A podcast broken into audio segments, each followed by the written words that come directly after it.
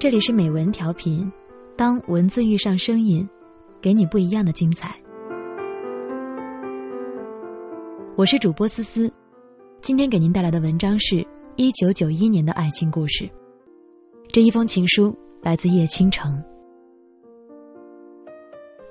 那个夏天，简简单单的阳光，简简单单的情，就像我和他平平淡淡的相处。平平淡淡的相知，在同一所农行的办事处共事快一年，什么话都说尽了。他好，我知道；他对我好，我也知道。感觉里有温暖，也有牵挂，却都是自家人般的云淡风轻。其他的呢？他没说过，我没问过。他要去黄州学习的消息是突然知道的。上午开会宣布，我中午吃完饭回来，他和其他的学员都已经整装待发，所有的同事都站在站口，轮流的握手拥抱，语重心长的嘱咐。正式告别的如火如荼，只有他一直在东张西望，看见我，眼睛一亮，仿佛示意我过去。但是太热闹的场面让我窘，我头一低，也没跟他打招呼，就进去了。从刺眼的正午阳光里一步踏进幽暗的营业大厅，我禁不住的一阵恍惚，心里霎时间胀满的是扩大了许多倍的念头。他，要走了。我愣愣的站在门边，听见背后急切的脚步声，果然是他，一时理不清头绪。许久，我们都没有说话。外面人声鼎沸，屋里却寂静的可以听见彼此的心跳和呼吸。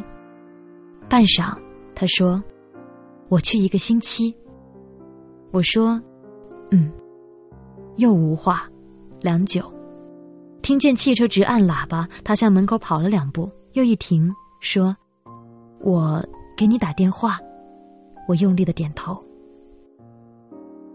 我一直记着他的话，每次电话一响，我的心就一阵狂跳，是别人的或者公事，心才暗暗的落回原处。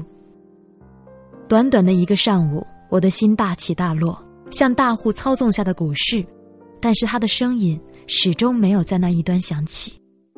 后来我才知道，其实他没有食言，只是因为学校远在郊区，打长途不便，每次都只能赶在上课前、放学后。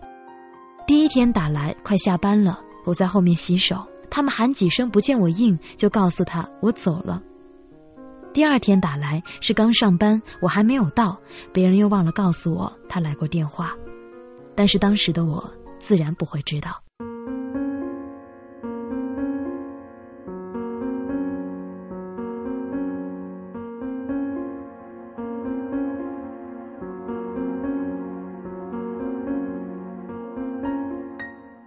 中午同事们去吃饭，我却不死心的守着电话，电话彻底的安静着。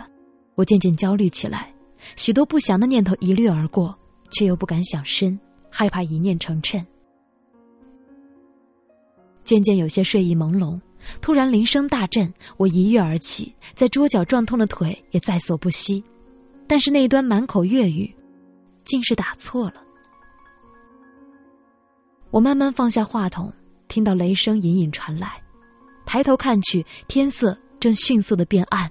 乌云奔腾而来，一场暴雨正蓄势待发。我突然想到了他，他走的那么急，记得带伞了吗？还是一贯的不在乎？那样粗心的男孩啊！我忽地站起身，拿了雨衣，跟主任说：“我请半天假。”没告诉他我这是要去黄州，当然更没问他到底在黄州什么地方。雨来的比我想象中还要急。雨点大颗大颗的灌进雨衣里，我的全身很快就湿透了。一辆又一辆的车从我的身边疾驰而过，泥浆溅满了我的裙摆，而我坚持的站在路边，对每一辆经过的车招手。我从来没有出过武汉，我不认识东南西北，更不知道黄州到底在武汉的哪一个方位。反正只要是长途车，无论是南来还是北往，我一律奔过去，充满希望的问：“到黄州吗？”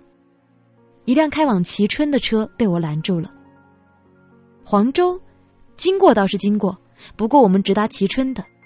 那父亲一样年纪的售票员抬头看着滂沱大雨的天空，又看看我湿得紧贴在小腿上的裙摆，犹豫了一下，眼里流出长者的善意：“你上来吧，我们在黄州给你停一下。”我千恩万谢的上去了。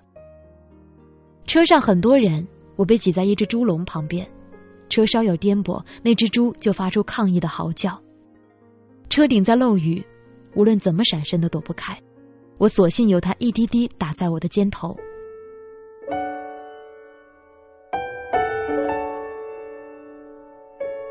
站了好久好久，腿都软了。窗外是越来越陌生的田野，但我的心情平静，甚至还轻轻的哼着歌。觉得肚子饿了，摸摸口袋，还有一包话梅，就拿出来吃。我没有想过我是去一个遥远未知的地方。我也没有想过我能不能找到他，他在，所以我去，就这么简单，简单的就像每天早晨搭车上班，知道一下车就会看到他那样的自信和安心。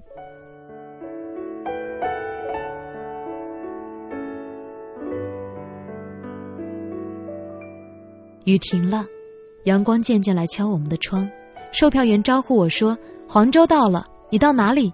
我们在附近把你放下来。”我说：“我不知道。”他说：“你说门牌号码或者单位名称就行了。黄州，我们很熟。”我老老实实的回答他：“这些我都不知道。”连司机都回头奇怪的看了我一眼。我在刚进市区的地方下了车，立刻有一个三轮车司机过来拉生意。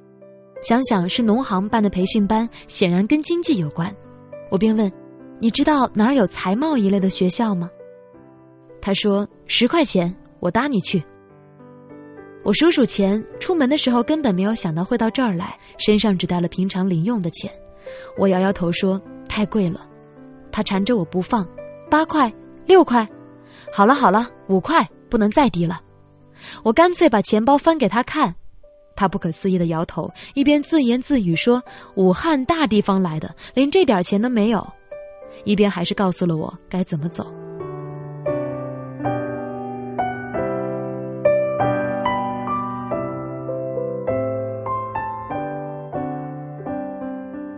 暴雨过后的天空更是蓝得咄咄逼人，阳光金箭一般的直射下来，只一会儿我就挥汗如雨。在路边买一杯三毛钱的冰豆浆喝，我很乐观的安慰自己，到了就好了。我实在是太乐观了，在黄州市财贸学校连问三个人都不知道，最后人家显然是被我问烦了，砰的一声关了门。站在陌生的街道上，周围没有一张熟悉的脸。就在我急得眼泪快掉下来的时候，我一眼看见中国农业银行的金字招牌，蓦地觉得见到亲人般的绝处逢生。亮了自己的工作证，储蓄小姐热情的指点我说：“你说的培训班在农行职工学校，我帮你叫三轮，省得他载人。”我小声的说：“您告诉我路线，我走着去就行了。”走去，小姐惊呼，又好心的提醒我。那要穿过整个黄州市呢，起码要一个小时。我只好苦兮兮的笑。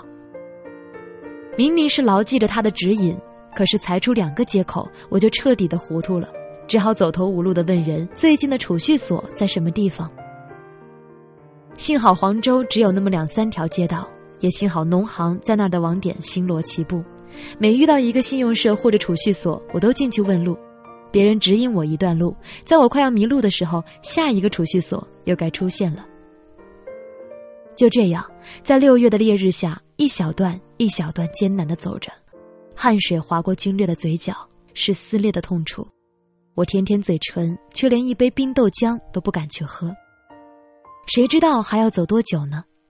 而在这样的艰苦里，我一次也没有觉得自己是不该来的，因为我知道他一定会在我的目的地。等着我。当暖阳有一束穿过睫毛，鼻腔怎么感觉痒痒的？我知道，你又要想起我。今夜你会睡得很沉因为你知道有人在爱你。一封情书写给爱着的人。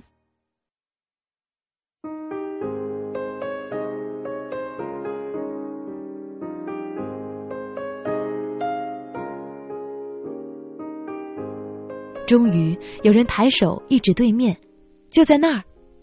刹那间，漫天的晚霞同时打开在我的面前。在即将走进宿舍楼的瞬间，我站住了。我第一次想到，见到他我要说什么，问他为什么不给我打电话吗？但是如果他根本只是随口说说呢？我们之间不过是同事，而一个办事处有上百人，只是一个星期的分别，只是两天不知消息，而我居然就这样巴巴的跑来，他会怎么笑我的自作多情呢？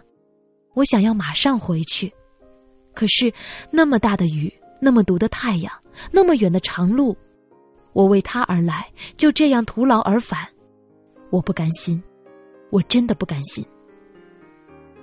最后，我终于决定了，悄悄问一问别人，武汉来的几个学生怎么样？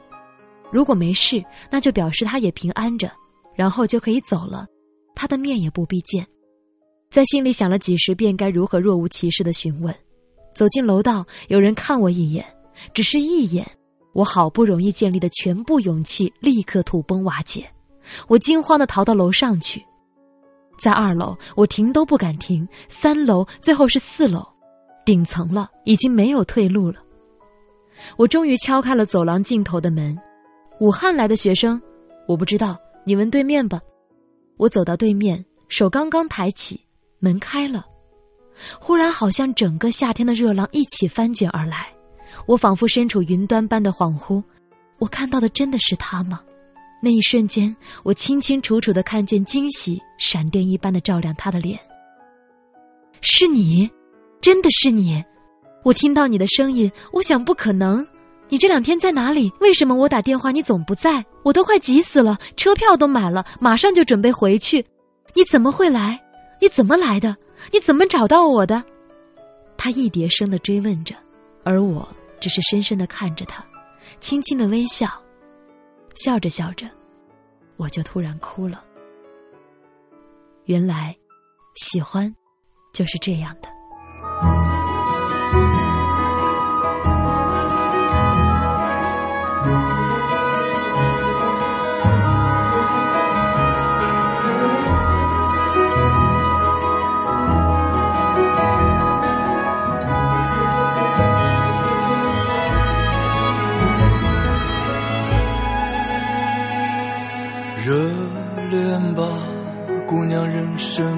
在，趁现在你对爱还抱有一点儿幻想。如果遇见一个永远爱你的人呢？尽管那是不可能，可是姑娘啊，你很悲伤，这悲伤来自你不确定。夜晚的河里，映照出你自己的模样，潮退却后的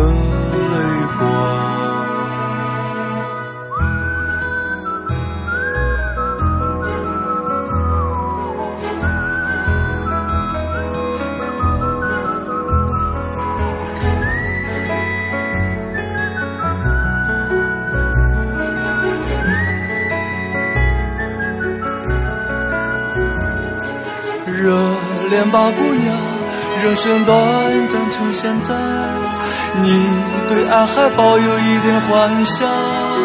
呜，可是啊，姑娘，你很悲伤，这悲伤来自你不确定的欲望。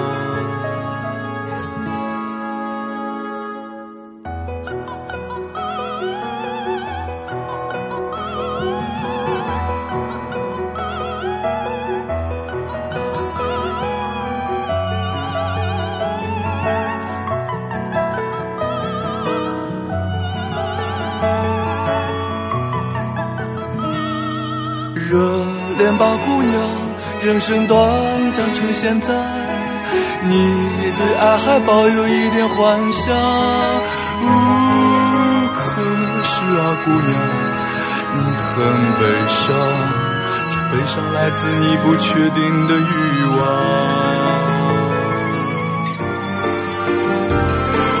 热恋吧，姑娘，人生短暂。现在你对爱还抱有一点幻想，如果遇见一个永远爱你的人呢？尽管那是不可能，可是姑娘啊，你很悲伤。这悲伤来自你不确定的欲望，里营造出你自己的模样，潮退却后的泪光。